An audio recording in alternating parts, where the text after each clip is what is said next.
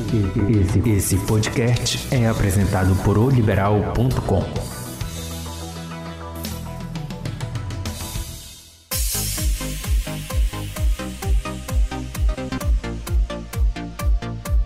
Olá, está começando Tudo Delas, o podcast que trata de esporte com a ótica e o comando feminino, porque esporte é coisa de mulher? Sim. Meu nome é André Espírito Santo, jornalista esportiva de O Liberal. Episódio 31 do Tudo Delas discute a expectativa para o Campeonato Paraense, que começa nesse domingo e vai ter um formato diferente. Serão três grupos com quatro equipes cada, apenas um repá na primeira fase e os times de uma chave enfrentando os das outras duas em turno único. E ao meu lado, para a gente começar esse bate-papo, está a Beatriz Reis, né, que é a nossa repórter aqui de oliberal.com, do jornal Liberal. E aí, Beatriz, mais uma vez aqui, como é que você está? Olá, André. Olá, pessoal. Mais uma vez, muito grata de estar aqui, né, conversando sobre o nosso futebol e falando um pouquinho, né, dos nossos clubes e da preparação para o Parazão que começa no próximo final de semana. E Beatriz, esse formato é novo, né? Esse formato do Parazão, são três grupos, né? Conta aí um pouco pra gente, pra quem quer saber como que os grupos estão divididos. Acho que a primeira coisa que chama muita atenção no Parazão é a questão do, dos confrontos, né? Já que não tem mais os confrontos é, diretos dentro dos grupos. É, agora é cada grupo se enfrentando, por exemplo, o grupo A enfrenta B e C e assim, e assim vai, né? Então, assim, é, a gente estava até conversando outro dia na, na redação do portal que talvez o grupo C seja o grupo que mais vai vai nos surpreender de forma positiva pela questão dos quatro times. São eles: Castanhal, Paragominas, Águia e Independente.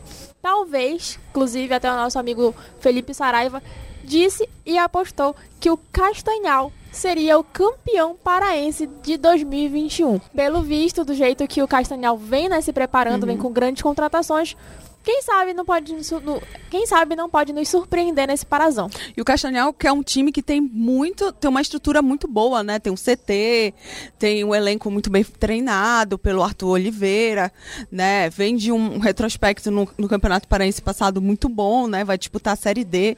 Então é uma grande expectativa para ter mais um campeão paraense do interior, né? Exatamente. E o Elinho, ele fez questão de falar é, em, toda, é, em todas as vezes que a gente é, conversou com o Elinho, ele sempre falou que o CT era uma grande inovação para eles, que era para fazer toda a pré-temporada e temporada, seja do Parazão, seja da Série D, no CT. Então eles manter, é, é, é, então eles manteram toda a equipe dentro do CT. Então isso foi uma questão que, ele, que elevou muito o grau do, do Castanhal porque eles se prepararam ali, só eles, não tiveram interferência de fora, não tiveram o caso do Paysandu que está no hotel, que provavelmente deve ter o assédio de torcedor. Uhum. Ali o Castanhal não tem. É só eles, a comissão técnica e, e, e vem a preparação pro, pro Parazão. E os times e os grupos, outros grupos estão divididos assim, né? Grupo A é composto por Paysandu, Bragantino e Itupiranga e Gavião. Grupo B tem Remo, Tapajós, Tuna e Carajás. Esse grupo A ele chama atenção porque tem um Gavião, né, que KTG, que que subiu, né, da segundinha para a primeira divisão. Aí ainda tem o Bragantino e Itupiranga, né? Que sempre o Itupiranga nem tanto, né? Ele conseguiu ano passado, é, não teve ninguém caiu, então são 12 times esse ano, né? É, dois vão cair, esse ano não vai ter jeito, dois times vão cair. E como é que tu avalias, né, esse, esses outros grupos, tanto o grupo A como o grupo B também? O grupo A a gente pode apostar em Paysandu e Bragantino. Infelizmente a gente não tem nem como negar que Paysandu e Bragantino é, vem se preparando já há bastante tempo. O Bragantino talvez é, sofra um pouquinho porque perdeu parte do seu elenco para o Castanhal. Para quem não sabe, o Castanhal contratou mais da metade dos atletas do Bragantino uhum. para a temporada 2021. E assim, o Paysandu, como a gente falou ainda há pouco, tá em um hotel lá na cidade de Barcarena, na Vila dos Cabanos. Vem se preparando, deve, deve voltar para Belém agora, se eu não me engano, na sexta-feira. Sim. Então, até lá, eles vão estar se preparando e possivelmente recebendo novas contratações. A gente até falou, a gente até deu no, no portal Liberal. Uma possível contratação do Paysandu é o Meia Rui, que está no Náutico. Uhum. Só que ele tem pendências com o Náutico o que pode é, dificultar a vinda do atleta para o Paysandu. Já o Bragantino já vem se preparando há algum tempo com o técnico Cacaio. Inclusive, ele deu uma entrevista pra gente que vai sair na próxima sexta-feira, no programa especial que vai ter sobre o lançamento do Parazão. E o Itupiranga, que talvez seja quem se classifique, já que o terceiro colocado de duas equipes se classifica. Então, quem sabe o Itupiranga pode ser uma surpresa no grupo A. Já no grupo B, a gente tem Remo, Tapajós, Tuna e Carajás, que talvez o Carajás, que foi o último colocado do Parazão 2020, possa vir cair esse ano. Mas a gente ainda tem um questionamento, né, as dúvidas do que pode acontecer. Pois era isso que eu, eu não estava conseguindo lembrar, né? Foi o Carajás e quem mais? E Tupiranga? Foi, Isso, né? Carajás e Tupiranga, que foram os dois últimos colocados do Parazão 2020. Aí tem o Remo, Tapajós, Tuna, que subiu, né? Foi campeã da segundinha e voltou depois de muito tempo a disputar a elite do futebol paraense. E a Tuna que contratou o Eduardo Ramos, né? Vem com uma expectativa grande aí, né? Inclusive, ele mesmo já vem com uma, com uma grande expectativa para esse, para esse Parazão. Inclusive, quando eu, eu entrevistei o Eduardo na última semana, ele falou que esse ano o foco total dele, pelo que eu entendi, né? É o futebol. Pra quem conhece o Eduardo Ramos, sabe da vida boêmia que ele tem. E, pelo visto, ele quer deixar um pouquinho de lado para focar para o futebol. É, bora ver como é que vai ser esse, esse, essa novidade do Eduardo Ramos na Tuna. Ele que já passou pelo Paysandu, já foi no Remo, onde é ídolo, né? E ele é ídolo no Remo e agora tá na Tuna, né?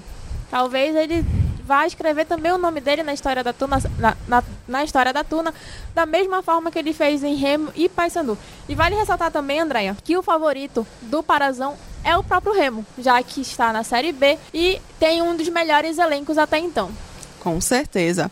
Acho que tu, ah, mas tu acredita também que o Paysandu vem assim em segundo lugar, por ser o atual campeão paraense também? Eu acredito que sim. Pode ser um vice-campeão, né? A gente, a gente torce que tenha um repá numa final. Então eu acredito que seja o vice-campeão dessa temporada. E é interessante porque ano passado o campeonato foi interrompido no meio, né? Por causa da pandemia, começou a pandemia, nós ainda estamos na pandemia. Os jogos serão ainda com os portões fechados, né? E dessa vez não tem risco do Campeonato Paraense parar, vai ser diretão. Até porque o calendário está muito apertado, a gente já falou isso na semana passada, mas é algo que a gente fala aí. Eu vejo que só vai normalizar em dezembro mesmo, quando, acabar, quando acabarem todas as competições que ainda tem nesse ano. Bora ver como vai ser, né? É um ano extremamente apertado. A gente está vendo exemplos não só do Parazão, mas de outras competições. A exemplo do próprio Remo, que não vai ter pré-temporada. Eu acredito que tenha duas equipes para disputar Parazão e uma que vai focar para a Série B. Porque, infelizmente, como a gente já vem falando há algum tempo, estamos numa pandemia e as coisas estão completamente difíceis e viradas de cabeça para baixo. Então a gente espera e torce muito que esse Parazão não ocorra nenhum tipo de contratempo, seja ele por doença de atletas, seja ele por piora na própria pandemia, coisa que a gente espera que não aconteça. E vale lembrar que o último jogo com torcida no passado do Paysandu foi exatamente contra o Castanhal, o seu primeiro adversário nessa temporada. Olha, boa lembrança, Bia. Não lembrava dessa.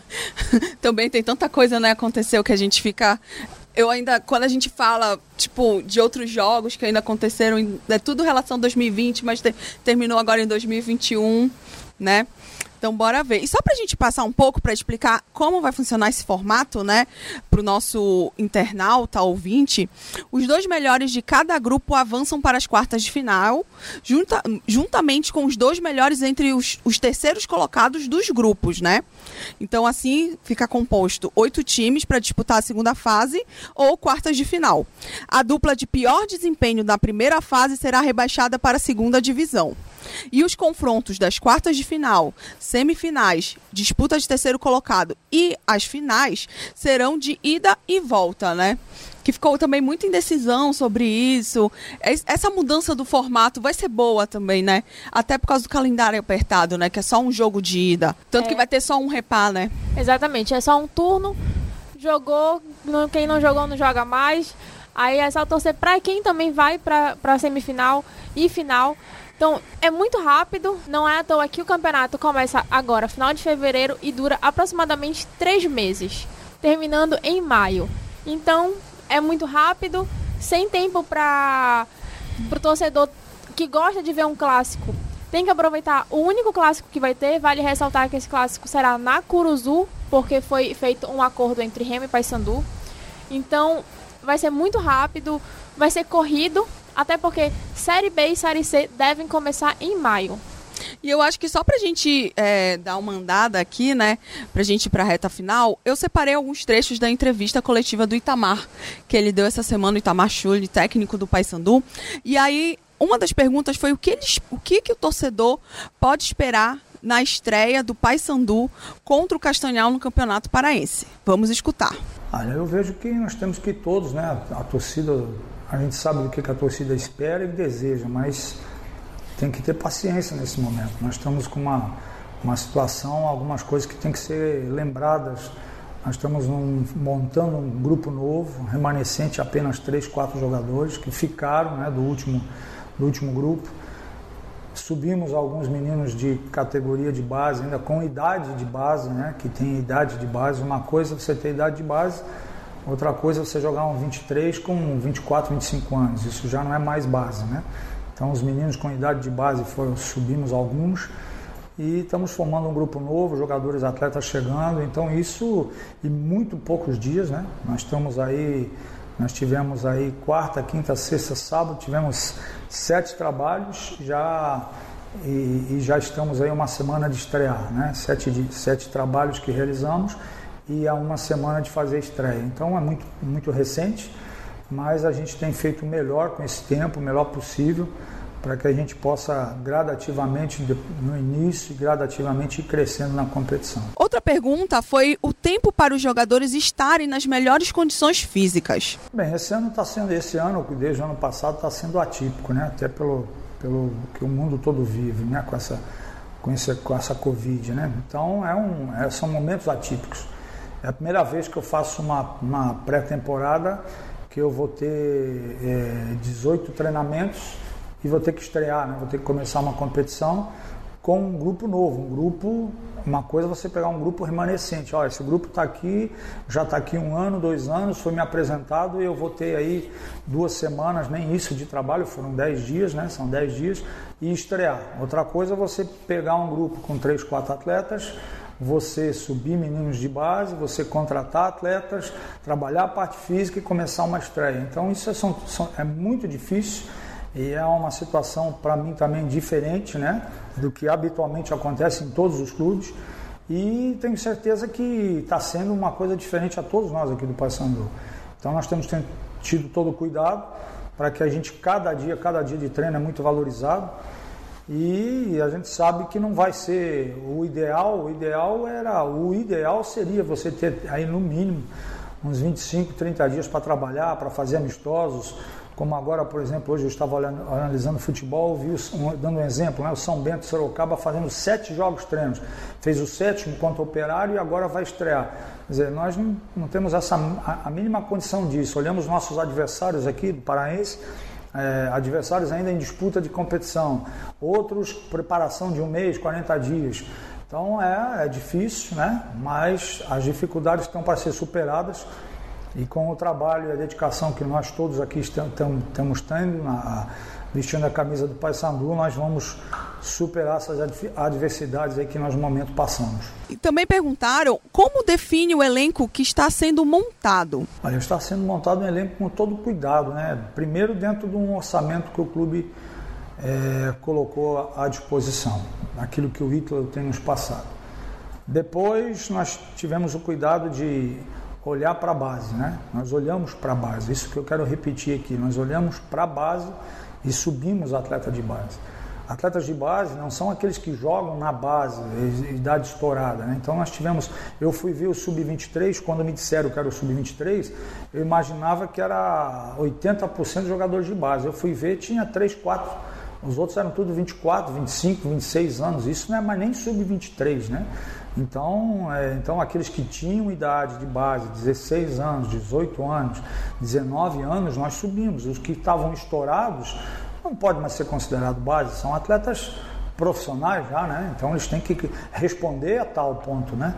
Então a gente teve esse cuidado e agora está tendo cuidado dentro, das, dentro da, daquilo que o clube tem a condição de contratar. Não é fácil porque tem um mercado amplo aí, todos os estaduais em disputa, é, clubes né, valorizando muito, o mercado está muito valorizado. Mas a diretoria tem lutado muito, o Ítalo que está na frente disso, junto com o presidente, junto com toda a direção, tem lutado muito para que a gente consiga essas contratações e que seja dentro daquele, dentro daquele perfil que a gente tem traçado e internamente a gente tem conversado. E por último, o Itamar falou sobre a saída do lateral direito Júnior e o que, qual é a solução que ele está buscando para essa posição. Não, o Júnior não, não, não me pegou de surpresa porque ele foi no meu quarto, me chamou, sentamos, conversamos demoradamente. Né? Então nós tivemos uma conversa bem longa. Ele me colocou a par os problemas que ele está passando, o que ele pensa, o que está no coração dele. Posteriormente nós tivemos uma conversa, eu, ele e o nosso executivo Ítalo também. Então nós entendemos, né? conseguimos entender o que está, o que passa, né? qual a situação que o Júnior passa e é sem dúvida um grande profissional. Né? E mais uma vez me provou quanto profissional ele é, na, nas, suas, nas suas atitudes, no caráter que ele tem. Então achamos por bem aceitar o pedido dele de sair, entendemos os motivos dele, né? E torço muito por ele, né? Foi um jogador que eu levei para Santa Cruz, que agora eu indiquei para cá e não me arrependo disso, né? Sei, só, só veio confirmar aquilo que eu achava dele como, como ser humano e como atleta eu tinha visto, né? Então ele torço para que ele seja feliz, que dê tudo, ocorra tudo bem com ele e essa ausência vai ser suprida, né? Lógico que nós temos a dificuldade, vamos ter que ir para o primeiro jogo, lógico, temos um improviso, não há outro, outra, outro, outro caminho, mas nós estamos lutando aí para que a gente possa trazer mais um lateral, darmos condições também ao Israel, né, depois que abrirem as janelas, para que a gente tenha as opções na lateral para a sequência da, da, dos jogos que, que vai acontecer. Disso tudo que o Itamar falou, e Bia chama atenção o fato também da questão dessa saída do lateral direito, né? Porque ele tem o Israel, só que está esperando a questão da, de abrir a janela de transferência. Então, porque, até porque a lateral direita no passado foi um problema, né? Só tinha uma pessoa em si para posição. Como é que tu avalia tudo isso, a montagem do elenco, né? Essa situação do Paysandu, que precisa, vem de mais um ano na Série C, vai passar mais um ano na Série C. Então tá mais pressionado do que o Remo, né? Eu vejo assim. Com certeza, até porque foi em um clássico que o Remo conquistou o acesso. Então tem todo esse, esse peso nas costas, principalmente do Itamar, e de quem ficou no elenco da temporada passada. Sobre o lateral direito, é uma pena né, ter, ter sido dessa forma. A gente acredita que ele tenha saído por problemas pessoais. Há alguns boatos circulando em grupos de rede social é, do porquê ele teria saído. Mas aqui fica o nosso desejo de boa sorte para o atleta e que tudo ocorra bem, seja lá o que foi que aconteceu, né, já que ele alegou problemas pessoais. O, eu acredito que o Paysandu perdeu um grande atleta, principalmente para uma, uma posição que vem sendo muito criticada, mesmo após a saída do Iago Pikachu, que eu acho que foi o último lateral que o Paysandu teve de fato, que correspondeu todas, todas, as, uhum. todas as expectativas, seja da torcida quanto da comissão técnica. Um jogador que é daqui da terra, né? Exatamente, exemplo também do Perema, que agradou a torcida nas últimas temporadas uhum. e é muito querido por todos. Isso mesmo. Bom, e gente, só para passar os jogos, tanto do Remo como do Paysandu e todos que a gente puder, a gente vai tentar transmitir aqui em oliberal.com, no Lance a Lance, vocês podem nos acompanhar. Beatriz, você quer passar aí a agenda para as pessoas, pelo menos do jogo do Remo e do Paysandu, para quem quiser acompanhar? O Paysandu joga no próximo domingo. Houve uma mudança, né, durante a última semana no jogo do Paysandu, que foi a mudança de horário. Anteriormente estava para as 9h30 da manhã do domingo e passou para as 10h30 da manhã também no domingo no estádio da Curuzu e como a gente falou um pouquinho mais cedo, vai enfrentar o Castanhal. Só um parêntese, né, também, essa história de jogar de manhã, hein? Será se chover, eu acho que chover, não sei. Aqui a gente tem que contar muito com, com a sorte, com a meteorologia, porque tem dias que tem amanhecido nublado. Se amanhecer nublado vai ser bom. O problema é se amanhecer com chuva. Mas se tiver sol também é um problema, né? Vamos lembrar que o último jogo com a torcida foi embaixo de chuva, de um temporal. Eu lembro muito bem porque eu estava na beira do gramado tomando toda a chuva, ilhada. E a gente torce para que não seja aquele temporal que caiu no último jogo com torcida, né, ano passado. A gente espera que pelo menos seja uma chuva tranquila, só aquele chuvisquinho tranquilo e que também não prejudique muito, principalmente o gramado da Curuzu. Mas se for de manhã, eu acho que. E se vier o sol também, todo mundo já está acostumado a jogar com sol, né? Eu acho que o sol. Se bem que a chuva. a chuva e o sol, né, são. Então são dois problemas distintos. A chuva deixa o gramado mais pesado e a bola com uma dificuldade maior de rolar. E o sol, que aqui em Belém todo mundo sabe, é extremamente quente. Então tem essas duas dificuldades.